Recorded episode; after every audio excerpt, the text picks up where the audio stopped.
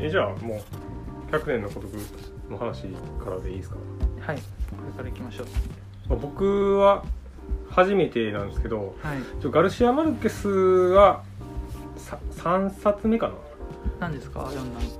えっ、と予告された殺人の記憶記録？はいはいあの薄いやつですね、うん。あれと,、えー、とエレンディラっていう短編集。ああサボテンが表紙のやつあそうそうですあれもうないですけどう売れてしまったかな。あその2つを読んでなんかその2つま文庫で売ってたからね。割と気軽に買えたんですけど、うん。で3冊目にやっとしてやっとおー。100円の孤独を。まあこれもほんまし存在はねずっと知ってたけどうん。買うまでに買って読むまでになかなか時間がかかったというか、うんやっとですね。最初に読んだのはいつ頃ですか？その、えー、と予告されためっちゃ前ですね。もうあめっちゃ前って言ってもえっ、と2015年とかその辺かな？6年とかその辺だからまあ割と大人になってからというかうんうん。30ぐらいの時ですね。私は学生の時に「えーはい。6年の孤独」を読んで、はいはい。でそれから社会人になってからかな、えー、と予告された殺人の記録とうん。となんか自伝書いてるんですよね。ああそうんなんですね前週の最後に追加で確か自伝を書いてて、うんうん。それを読みましたね。生きて語り伝えるみたいな、うーん。うん。で今回「100年の孤独」は2回目。っはいはいて感じですね。2回目もうでもだいぶ前ですよねじゃあ。そうですね。10年以上前なんで。結結構わってかこれ覚えれないですよね、これ内容。覚えられないですね。なんかどっかでも書いてあったけど、あれかなあのプルーストを読む生活で、はい。割と序盤で「100円の孤独」閉読してはって内容覚えられへんみたいなことは書いてたような気がする。うんこの本は、まあ、小説どれもそうかもしれないですけど特にこう読んでる時うん。だけのこう楽しみというか 読んでる時すごいもうなんて言うんでしょうね。グイグイグイグイ読むけど、あそうですか。終わった後に結構ややっぱり内容がこう記憶な覚えてないというかはい。本当に登場人物多くて、そうですね、うん。なんかどっか説明とかあるかな「100年の孤独」が一応あらすじ的な。あらすじもねなんか合ってないようなどっかちょっとアマゾンとかで探してみます、一応まあ知らない人のための、まあ、知らないとか内容を知らない人のためのはい。こう紹介というかないかでも。まああのウィキペディアのあらすじぐらいが一番。長いんかなと思ってウィキペディアちょっと見てみますよ。でも一つの段パラグラフで、まあ、ざっくりとしたあらすじ書いてますね。えじゃあよいいですか？はい。これウィキペディアのあらすじです、えーホセ・アルカディオ・ブブエンディアと、えーウルスラ・イグアランを始祖とするブエンディア一族が蜃気楼の村マコンドを創設し流星を迎えながらもやがて滅亡するまでの100年間を舞台としている。あでまあそこからちょっと続くんですけど。あはいはい。あまあまあえっと大まかに言うとこういう話ですね。はい。ここはね次はちょっと長いしうん。本当に全部を書いてってるからここは言わない方があもまあ今ネタバレというか。いやまあでもネタバレこの話してると絶対に結構触れちゃうから。僕最後まで読んで、はい。あなんかこれは結構ネタバレ要素あるなと思って、はい。だからこう、まあ、今回も多分途中からネタバレを喋っていくとは思うんですけどちょっとじゃあしばらく最初は触れずにそうですね。あの物語のこう概要的なとこから。そうですね。まあだからその一応コロンビアの作家ですよね。そうですね。ガルシア・マルケスでなんかノーベル賞を取ってるんですよね確か。はい。でなんかラテンアメリカブームであのまあガルシア・マルケスといえばというか100年の孤独といえばもうマジックリアリズムみたいなそうですね。ぐらい言われてる、うん絶対そういうふうにねそう形容されますいまだにずっとなんかマジックリアリズムがもう何やろ定番になってしまいましたもんね。うーん。マジックリアリズムっていうのは正確にはどういう意味かっていうとはい。どうなんあありますねちゃんとウィキペディアに。うもん。えー。おマジックリアリズムは日常にあるものが日常にないものと融合した作品に対して使われる芸術表現技法で主に小説や美術に見られる、うん。うん、幻想的リアリズム魔法的現実主義と呼ばれることもある、うん。うん、そう。なんかね急にありそうにもないことが普通に起こったりして、そうですね。うん。だから一応外海外でははい。村上春樹はマジックリアリズムの作家って言われてるあー、まあ確かにね。でもなんかこれ僕はそれ言われてて、うん。そうなんかなと思ってこれ読んだんですけどまたちょっと違うなと思いましたね「100年の孤独の」そのマジックリアリズムとその村上春樹的な話、うん。なんかそのなんていうんですかねそのファンタジーと,、えー、とリアルのはい。境界が割と村上春樹ははっきりしてるというか、うん。この線超えたらファンタジーみたいなのがそうですね。同じ物語内でやってでその両立するっていう意味ではまあマジックリアリズムなんかなとは思ったんですけど「100年の孤独は」あの境界ないっすよね、そうですね。混じり合ってますね、ううんどかに。っからがファンタジーっていうのがないっすもんね。うん、確かに村上春樹はそういうゾーンに入るみたいな、うんううん。ん。確かに明確にわかるけどこの作品は混じり合ってて、うん、うん、ちょっと違いますね。そうですよね。なんか気づいたら超えてたみたいなのもあるんですけどでもその超えてるっていうのがはっきり分かるんですよね、うん。村上春樹のそのファンタジーの描写って、うん。だから、まあ、ちょっとちタイプは違うなと思いましたね。でなんかこうどっちかっていうと、はい。まあ、この感じって結構あのー日本の作品で言うとやっぱり昔話とかに近いですよね。あそうですね。あの妖怪とか、うん。そのお化けとかなんか幽霊とかがうんうん。日常の生活の中に登場するっていうような、うんだからそこの境目がないっていう、そうですね。うん、なんかそのさっき言ったガルシア・マルケスの自伝でもはい、そのそのガルシア・マルケスが子供のと頃にうんうん。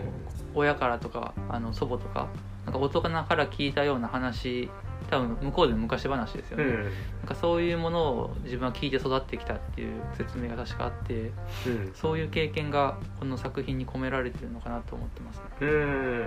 そんな感じですね。だからリアルなとこも結構ちゃんとリアルだしだから現代版の昔話っていう、なんか言葉おかしいですけど。うん。いやなん。と確かにねなん。かその昔話っていうとそうそうですねなん。かその登場人物が悩ん。だり傷つくみたいなはいはい。なんかそういう現代の小説によくありありがちなはい。あの描写が少なくてなんかこうみんながこうわらわら動いて昔話に通じるようななんて言うんでしょうね人物になんか結果キャラクターのように動いてる感じがしません？うーんまあそのセリフとかほとんどないですもんね。うん。あのまあほとんどっていうか全然ないですね。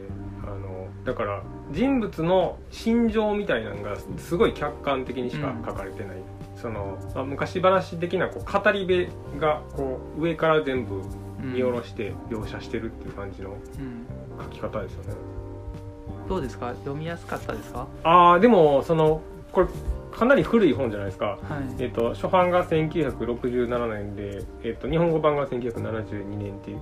でなんかそれ以外の訳ってまあないんですよね多分。そうですね。見たことないですね、うん。鼓さんっていう人かな。うん。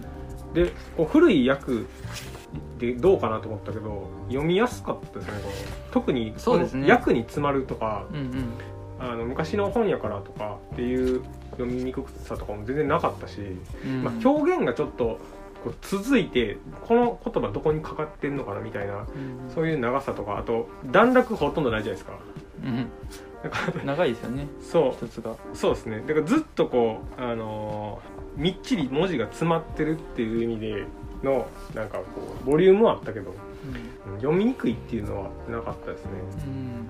まあ文章は読みやすいんですけどこのちょっと物語を頭に入れるのはちょっと難しいかなとは思うんですけど。なんか前ちらっとあの、河野さんが読んでる、はい。河野さんが読んでる版と私が読んでるのは違うじゃないですか。私が多分審判だからうんうん。あのそのし私の持ってる審判には、えっとはい。家系図がついてるんですよね。あでそれがそっちにはないんじゃないですか。あナイスナイスなんかそれこれがあるとないとじゃ読みやすさも全然違うと思うんですけど家系図ってでもこんなんですよ。家系図ってネタバレするじゃないですか。まあねまあ私はでも2回目だしそんなにそこはあのあれですかね。気にせずに読んえ見ながら。身身長は身長なんですか？身長です。身長で、えっと、この版今売られてるものはあそっか。河野さんが読んでるのは多分1999年版じゃないですかね。いや72年ですねあそうですか。あ本当だ。72年に新潮社より刊行されてうんそのまんまやと思いますけど。あうちこれは、えー、1999年解約版の全文である。じゃあそんなのがあるんですね。解約版みたいなのがうん。一応同じ人でも。うん。なんかこうマジックリアリズムはい。はガルシア・マルケスの代名詞みたいに言われますけどはい。あの予告された殺人の記録はそういうマジックリアリズム感薄めじゃなかったですか？そうですね最後だけみたいな感じです。最後そうでしたっけ？最後はめっちゃありましたよ、そっかうん、これは何だったんだろうみたいなそういうなんか謎かけみたいに終わってましたけど。話としては話としては、えーマコンドっていうそうですね。村？村なのかなこれは？村ですね最初は。うん。村を作ったうん。祖父たちの話から始まる。そ祖父というか最初はまあ普通に主人公かだから主人公はねどんどん変わっていくうん。タイプの小説ですよね。そのまあ最初は多分息子が主人公なのかな。一番最初はそのホセ・アルカディオ・ブエンディアっていう人がえっとまあ村を作った人。そうですね。とその奥さんウルスラっていうブエンディア家のまあ初めて描かれるのが、みたいホセ・アルカディオ・ブエンディアとウルスラうん。でまあ最初の文章からしてちょっと主人公っぽいのがその息子の、えーアウレリアの大佐。そうですね。ですね。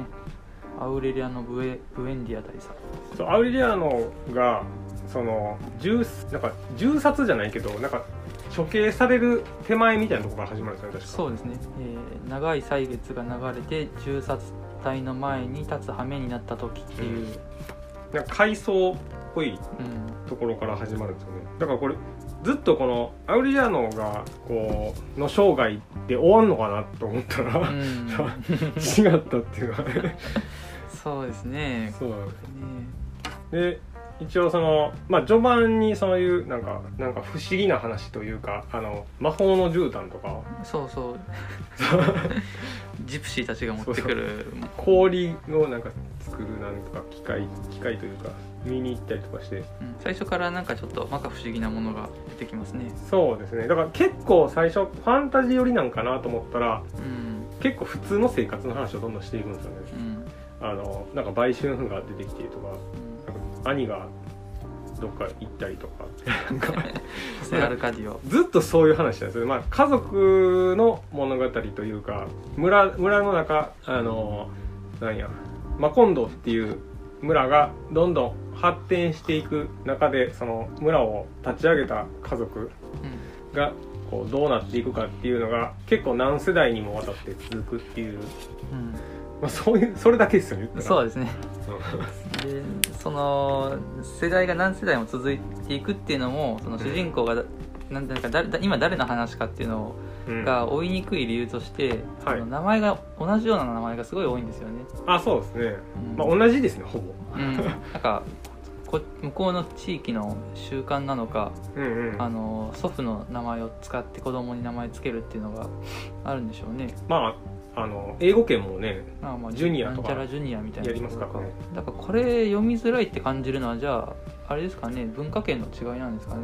名前に関しては多分そうやと思うんですよ、か。うん、ここれがね。で僕結構最初あの人がでえっとこれ1ページずつぐらいに新しい人出てくるじゃないですか。あので消えて出ていっては消えてとかするんですけど、うんでこう結構名前とどういう人っていうのをメモしてたんですよ僕最初ずっと。うんうん。途中で諦めましたね。面倒くさくなって。家系図もちょっと途中でやめてしまって。書くのを。じゃあ、えっと、自分でもメモも取らずこういった家系図あのふ付属でついてるようなものも見ずはいはい。もう頭で記憶して読んいやいやいやもう半分ぐらいははい。ただ読むだけ、あ半分ぐらいから先は。でこの人何やったっけなと思いながら読んでましたね。だからまあちょこちょこ説明してくれるんで、うん。あここの子と兄弟やったとか。最初の頃とは特に登場人物がはいもう中心人物がある程度限られてるからうん。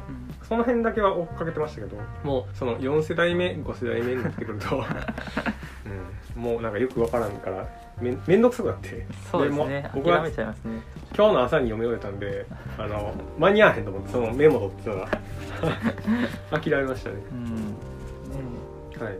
で僕はこれえっ、とまあ半分昨日今日で半分読んだんですけどう、んでそれまでは1週間ぐらいかけて1週間2週間ぐらいかけてちょっとずつ読んでてで作中の時間経過がすごい長いじゃないですか。その親から子へ子からまた孫へって言って、うん。その作中でまあ100年つ続く、そうです100年以上多分続いてると思うんですけど、うん。だから作中の経過時間が長い作品って僕は早く読まん方がいいなと思ってゆっくり読んだ方がなんか楽しめるタイプの本やなと思いましたうね。ん。だから僕はそのもこの半分を2日で読んでしまったから なんかそれやると余計なんかこう入ってこうへん次々いってしまって一個一個のエピソードがどんどん流れていってしまうんでじっくり読むことをおすすめしますね。そうですね。私は1ヶ月ぐらいかなかけて読みましたね、うんゆっくり。あのうん。だからその日記とかもそうですけど、まあ、その方が面白いと思いますね。うんとはいえやっぱり休みの日はなんか一気にまとめて読んじゃうところもありましたけど、うん。うんだから時代がこうまとまってるとこはあそうですね。いいと思うんですけど、そうですね、こう時代変わるんで途中から。うん。な何回か変わっていくんで、まあ、このね親父ホセ・アルカディオ・グエンディアの時代とかあのアウリリアーノがちょっと大人になってからの話とか、うん。うん。まあ、アウリリアの話が一番長いと思うからそうですね。多分そこはまあこう時間経過とともにあのまとめて読んでもいいかなとは思いますけど。アウレリアの大佐は、うん、すごい人でしたね。反乱軍のリーダーみたいな。ああそうですね。だからこう最初そんな話一切出てこへんのに途中から途中ずっと戦争の話じゃないですか。はい、でまあ内戦ですけど、うん。その保守派対革新派みたいな内戦の話がずっと続いてでアウレリアノとかもただのこう村の村人やったのがうん。ずっとこう軍人になっていくというか、うん。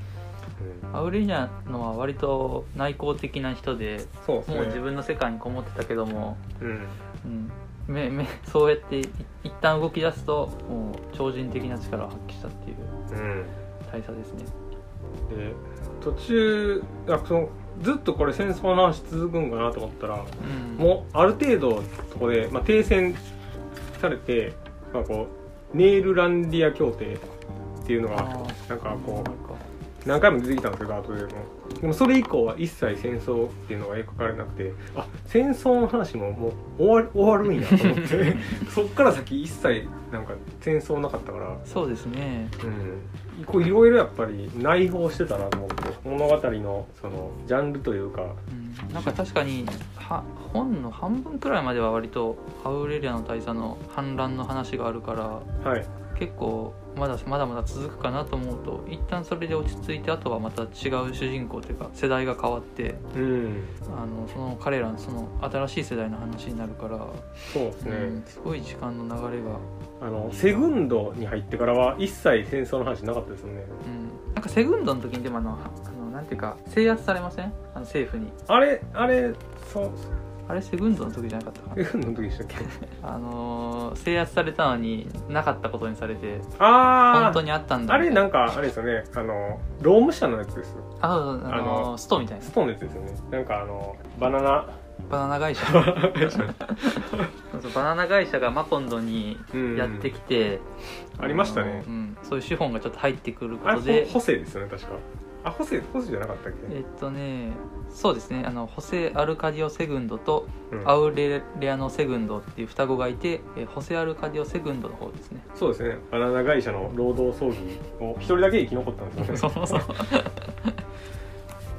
まあこれはかなり後半後半というか最後の方の話やったかな、まあ、人が生まれて死ぬまでっていうのを何人も繰り返していくっていうそういうなんかそれこそやっぱり年表っぽい。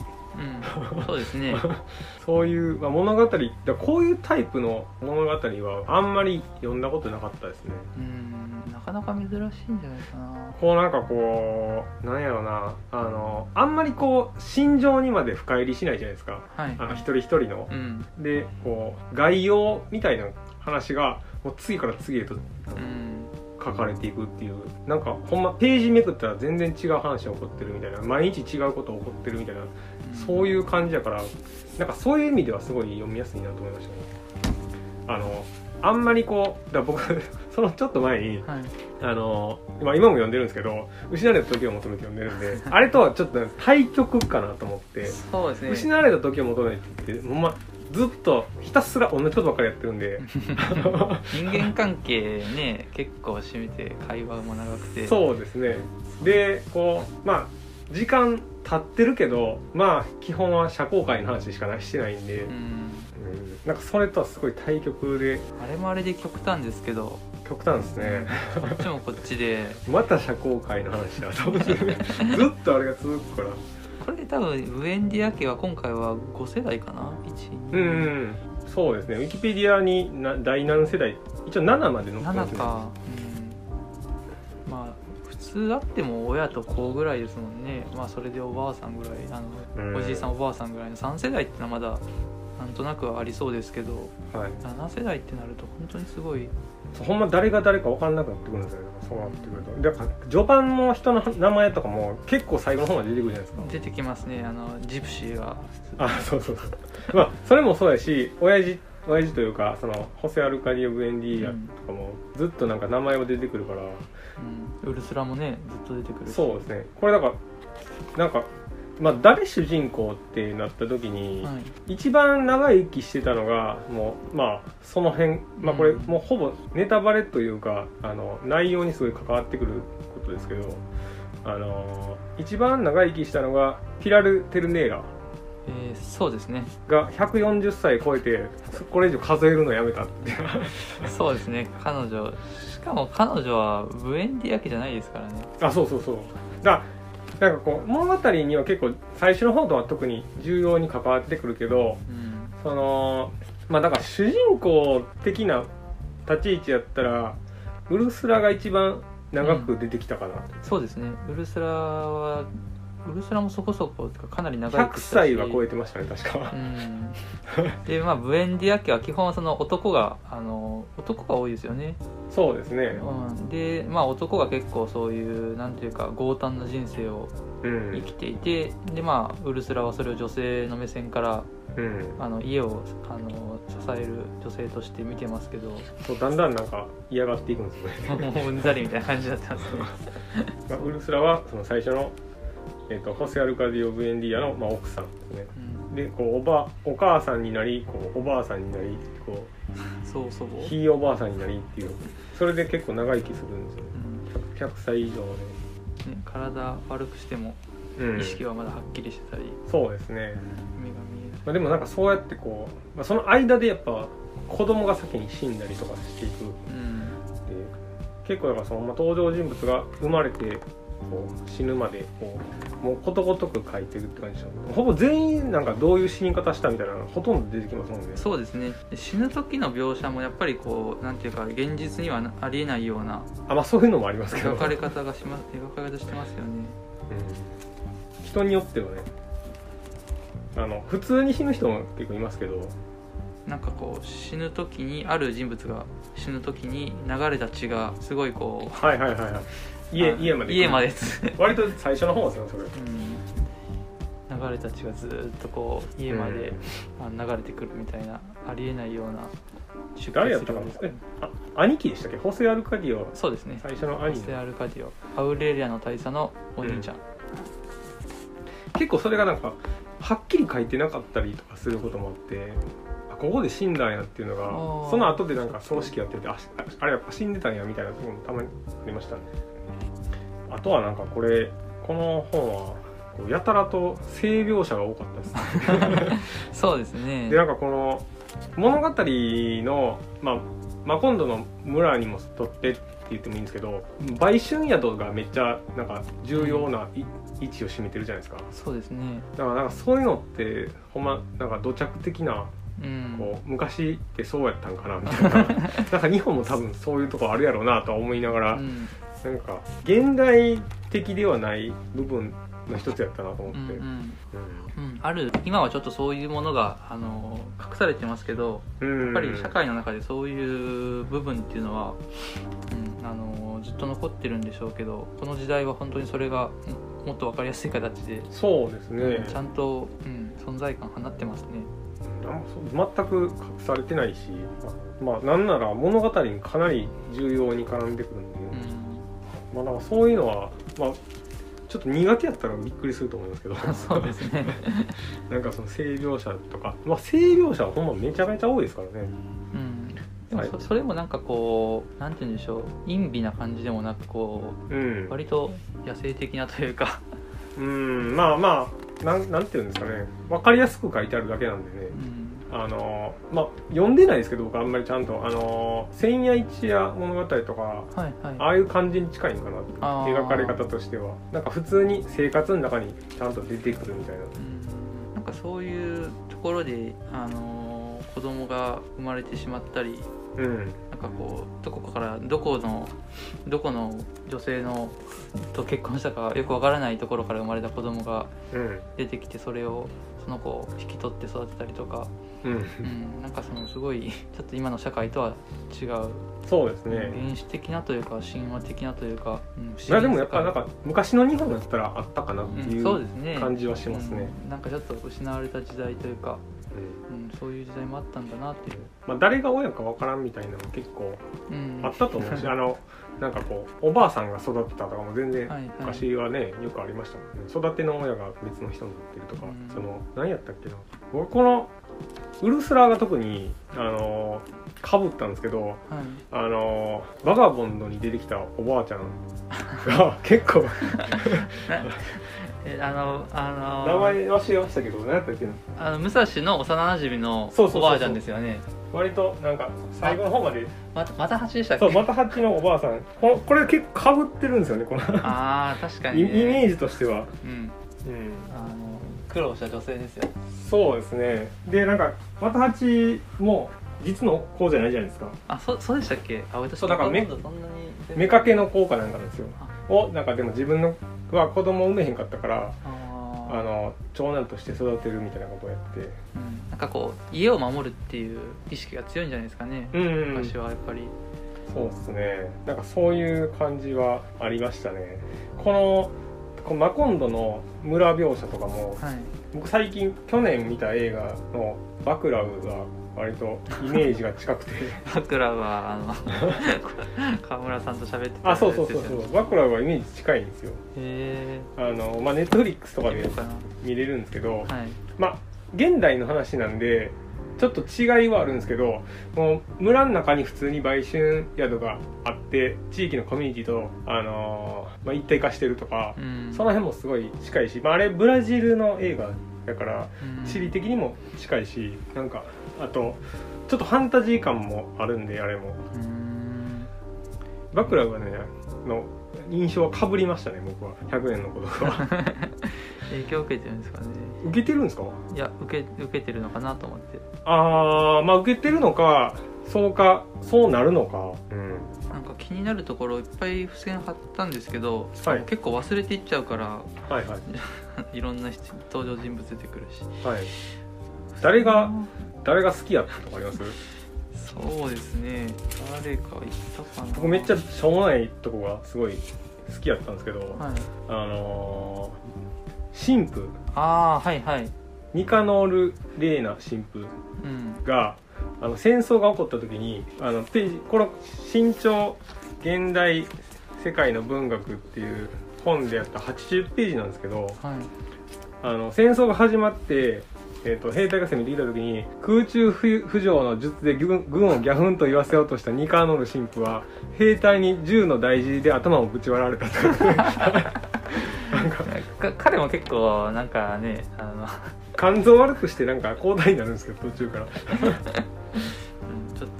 確かに面白い人だったな。こここはちょっとね僕は好きだった。なと思ってこれで死んだんかなと思って最初。頭をぶち割られたってでもなんかその後まだ出てくるからあなんか頭ほんまにかち割られただけなんやなと思って。まああとはなんか、まあ、これ多分すごいやっぱこの小説のあの象徴的なシーンが、はいはい、まあ、これもちょっとこの辺からちょっとネタバレになっていくんですけど、うん、えっ、とレメディスの商店ですよね。ああそうですね。これ一番有名なシーンじゃないですかね。多分そうですよね、うん。あの 焦点したんですよ、レレメディオスか？レメディオス。本当にと空に飛んでいってしまってうん。消えちゃうっていう。であのあれですよね。シーツを返してほしいって言うんですよね。フェルナンダーでしたっけ、うん。っていうのは。ヘルナンヘルナンダがシーツ持って行ってしまったってすごい怒るんですよね。そうそうレメディオスは、えー世代的には124世代ぐらい。えっとすあの双子のセグンド兄弟の、えー妹ですね。うーんそうですね。これどっちが上なんですかね？えセグンドですか？セグンドの方が上なんですか？セグンドが上じゃないです。かあでもそういうふうに思思ってましたけど。サンタソフィア・デラピエタとアルカディオの娘。そうですね。アルカディオはしかも孫のアルカディオ。そうですね。アルカディオはえっと えっとホセ・アルカディオ・ブエンダっていう創創始者の、えー子供長男の、うん、えー息子。うん、彼も銃彼は銃殺されちゃうのかな？ああそうですね、うん。なんか名あの前つけ後でちょっと暴れる人ですよね確か。うんそうそう。ちょっとあのあんまり人ができてないというか、うん。あの街を支配しちゃうんですよね。そうですね。まあ処刑処刑されましたね確か、うん。結構まあ処刑される人も多いですけどね。そうレメディオスこの子もちょっと天真爛漫というかあの なんていうんでしょうね。浮世離れしてる子でそうですね。裸で家の周りをうろついたり。なんか一枚服一枚なんかローブみたいなのだけ着てたとか外外出る時もあんまりだから意味わかんなかったんですけどあの商店は。どういうことなのかなと思いながら。うん。なんかそういう話ですね。全体的に。なんかこう殺されたと死んだ時のさっき言ったような血がすごい勢いで遠いところまで流れるみたいのははい。なんかその昔話の大げさな描写としてまああありかなと思うんですけど、うんうん。このレメディオスが空に飛んでいって 本当に飛んでいって消えちゃうっていうのはもうこれは本当にありえない話。そうですね。なんかまあ、まあ、神隠し的なそういう日本のもしかして話だったらそうなんのかもしれないですけど。うん。でもみんなはもう消えてしまったみたいな諦めちゃうし。うんなんか好きなシーンあった。あーでもあとあれか。あのえっとレベーカっていう女性が出てきて、あの土を食べるんですよね。そうですね。寂しくない石灰を食べるとかね。寂しく壁かなんかの。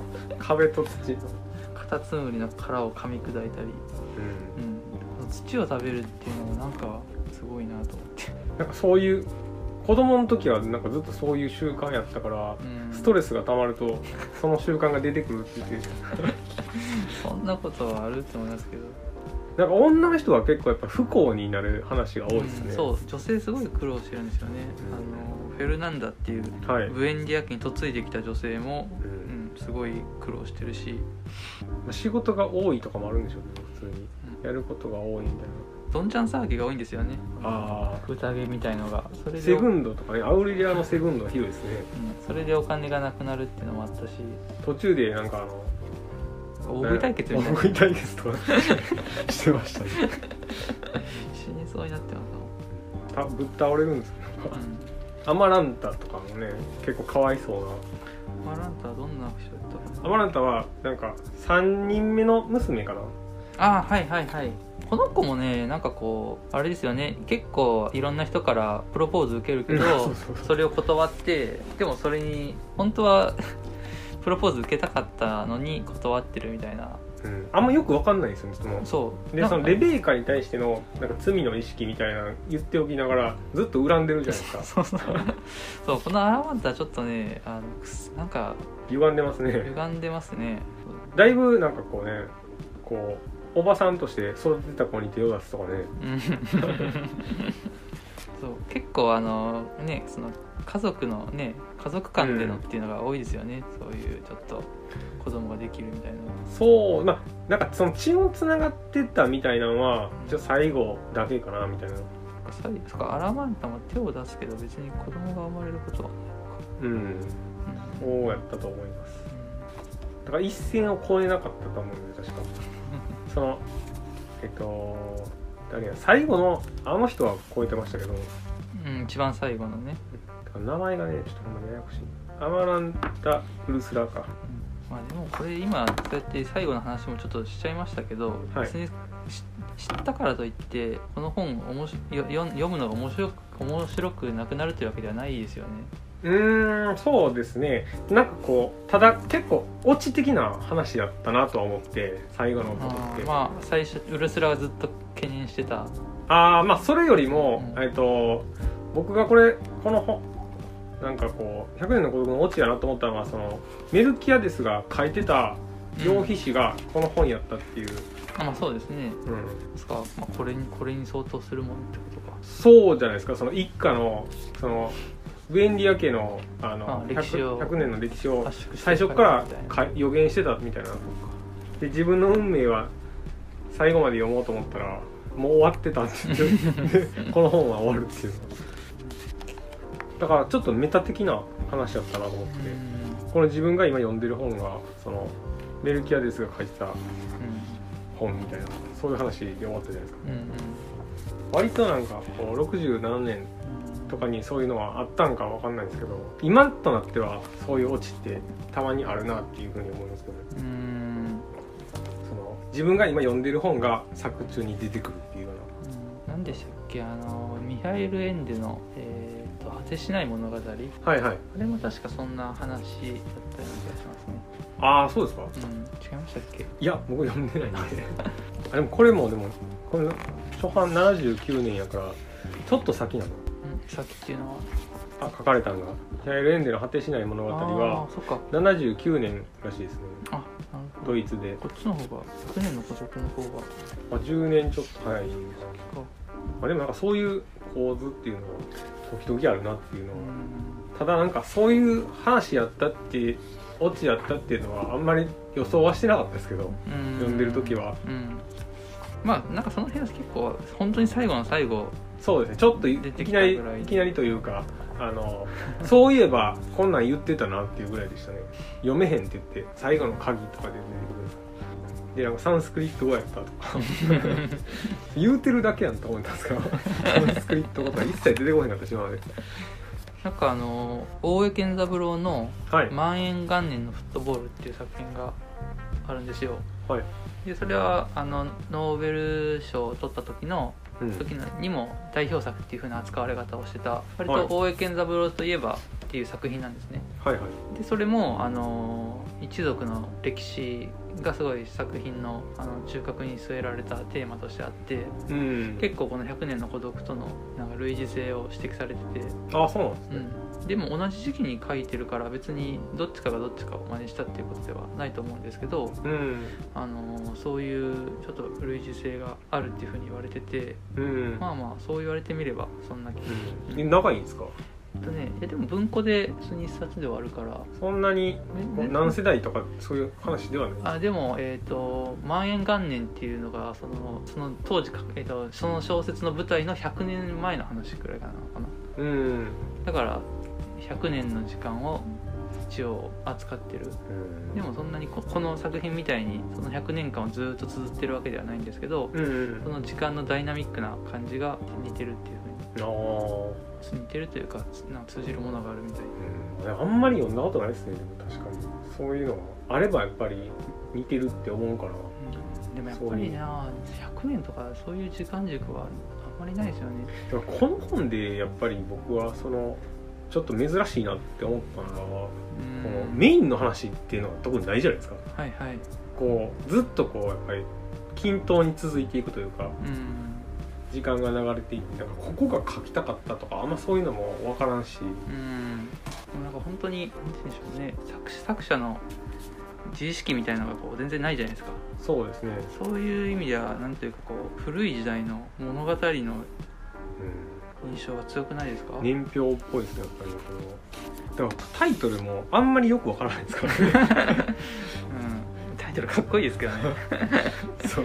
だからそのなんかこうあんまりこう理解されなかったみたいなはい。あとそういう感じなのかえーでもこれはめちゃめちゃ売れたでしょ？なあいやいやあの孤独っていう意味が。ああそうか。そのアウリアの家というかウェンディア家の人がうん。あんま人にこう理解されなくて孤独やったみたいな話が最後の方にちょっと出てくるじゃないですか。うんあのそういうに本当に最後ですよねそれ出てくるのって。そうそうそう。でもなんかそのアウリアのあのウェンディア大佐はい。もうなんか結構誰からもあんまりうん。理解されてないみたいな感じとかもあったからこそういうの人がね本当孤独癖があるというかうん、自分から壁作ってるところもありましたけど。まあ、最後に出てきたあの子供の子供というか孫の孫孫というか。めめんめの子ですか？あそうそうそう。のアウレリアーノもはい。ずっと引きこもってたじゃないですか、あのそうですね。仕事場とかで、うんまあ、彼は閉じ込められてるというか もうあんまり外に出だ出ないようにさせられてたけど。なんかそういう意味の孤独なのかなと。まあなんかどんだけどんちゃん騒ぎしてても100年経てば全部もう砂が崩れるように跡形もなくななくなってしまうっていうそういうそういう状況を孤独と呼んでるかな。まあ町はなくなりましたけどね。町というか村は、うん結構覚えてんのは大変でしたね内容はほんまどんどん忘れていくんで、やっぱり面白いなと思いましたね。はい。久々に読んでうんやっぱり、うん、また10年ぐらい経ったら読みたいな全然覚えてないでしょうね多分。うん、だってまたしすごい新鮮な気持ちで 読めると思こんいますよ。なんあったなっていうなんか印象的な部分とかはあると思いますけどこの象女と食べ比べとか。なんか 象女ってなんやねんとか。気球売りのミスターハーバートハーバートとか。バナナ熱をなんかバナナ熱バナナを持って帰ってアメリカ人の来週とか。そんなメモはしてますけどペトラ・コテスはくじ売りやったとかそうそうそう。くじ売りって何なんだろうまあ宝くじみたいなのをなんか手作りしてるんですよ。そうそうそう。最後で牛が当たるとか、最後は土地までね商品にしちゃって。途中でねめっちゃ金持ちになったけど。なんかあのえっと3世代目のアルカディオっているじゃないですか。はい。えっとホセ・アルカディオ・ブエンディアの長男のはい。ホセ・アルカディオの子供はい。でその、えーアルカディオと結婚したサンタ・ソフィア・デ・ラ・ピエダっていうはいはい。女性いますよね、はい。このこの人があんまり印象なくてはいはい。どういう経緯で出会ったかがちょっと全然覚えてないんですけどこのそそのアルカディオとサンタソフィア・デラピエダの子供が、まあ、セグンド、はい。双子のセグンドとレメディオス。はい。で、まあ、それからのこうそれあの下の世代の子孫の世話をしてますけどうん。この女性結構なんか大変だけどあんまり描かれてなくないですか？最後はもうなんか、あうん。あのー 呆れてというかもう面倒見きれないって言ってにあの家出しちゃいましたけど。結構何でもやってくれる人みたいな感じだった、うん。この人が結構結構ね序盤に出てますね。僕見たら。あのなんかあれですよね。えっとアルカディオがあの売春宿に行った時にはいあの連れてこられた女の人みたいな感じですね確か。あそうだったあのえっと誰だったっけな。ピラルテ・テルネーラはい。になんか慰めてもらおうと思ってアルカディオが売春宿に行くけど親子やから違う女をあてがうみたいな感じでうんうん。そのサンタ・ソフィア・デラ・ピエタが来てでそこと仲良くなってで娘ができるっていうで娘がレメディオスですね。そっかなんか全然この人のだから描写がなかった。89ページとか出るからなんかそそんなんでしたね。なんかさめっちゃ最初の方で出てくるんですよ結構序盤に出てきてますね。うん。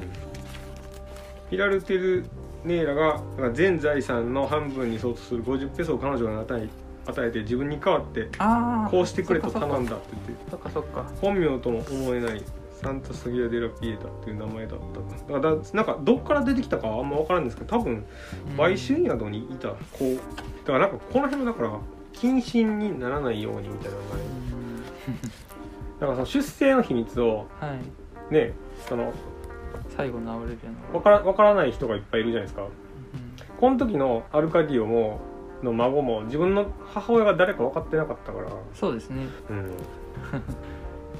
ピラル・テルネラはすごいこのブエンディア家と関わりが強いそうそう。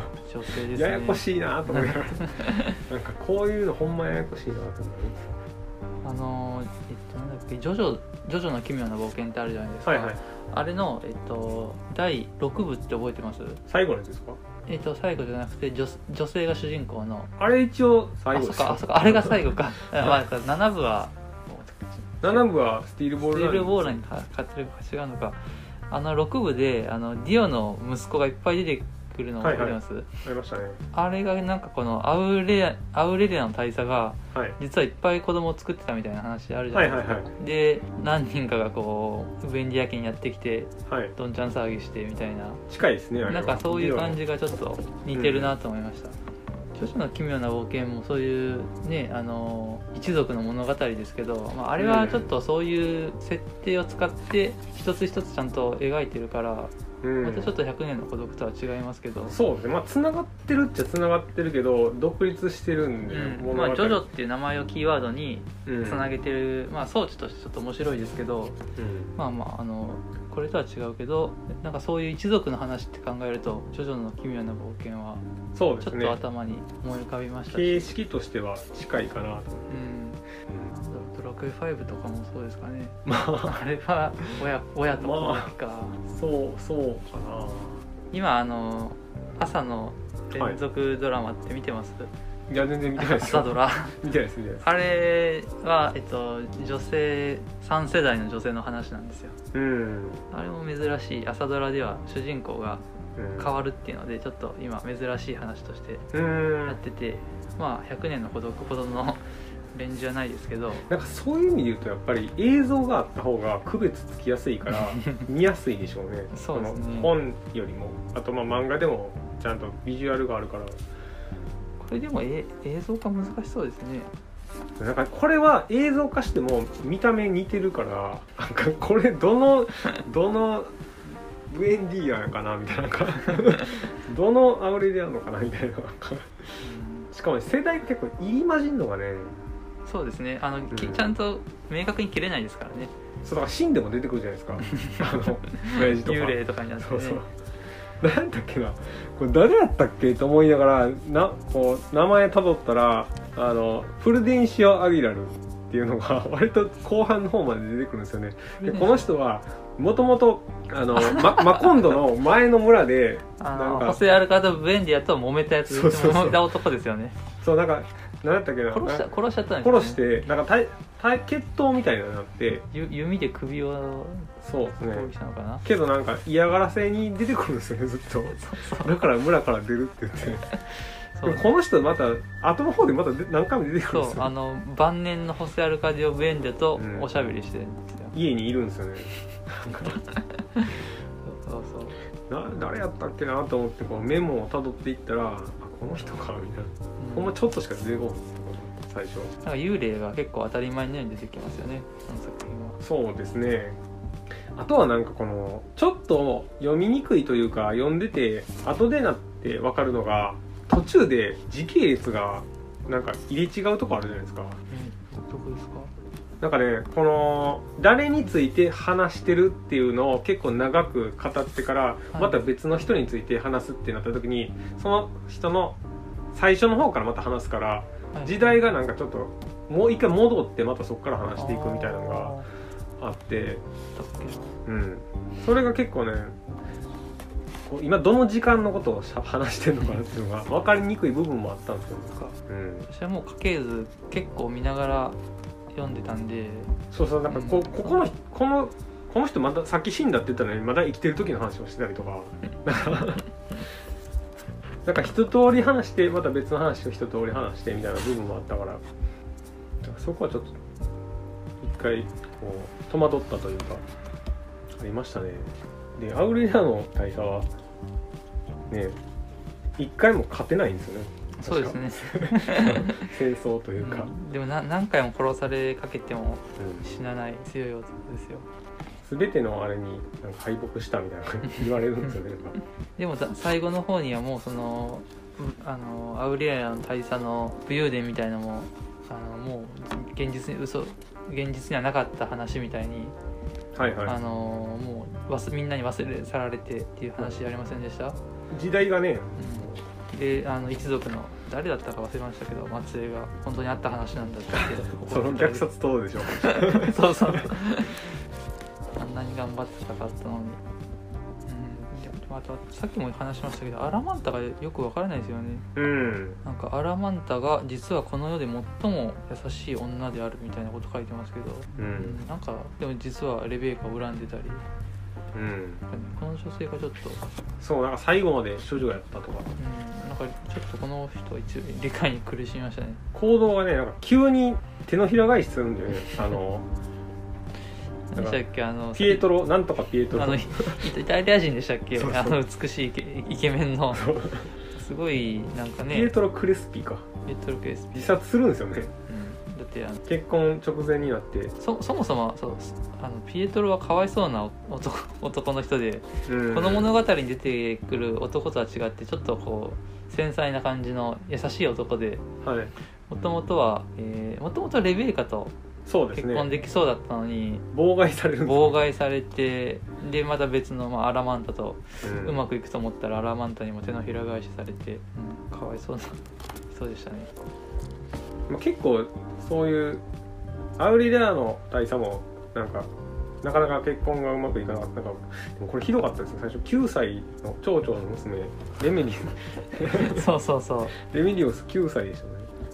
なんかアウレリアの大佐はあんまりこのレメディオスがしのことをそんなに大事に思ってなくないですか？なんか急に死にましたよね。すすぐ死んだすぐ死んじゃってでまあ、うん、あんまりもう思い出され思い出されああ後の方ではそうですね。なんかその写真を焼いてしまったりとかしてましたうね、ん今ちらっと見ましたけど旧版は2段組なんですか？そうですそうです。なでもあんまり変わらないですよ。あページ数というか。確かに。ちょっとあのあれですね。名前の表記が私と違いますね。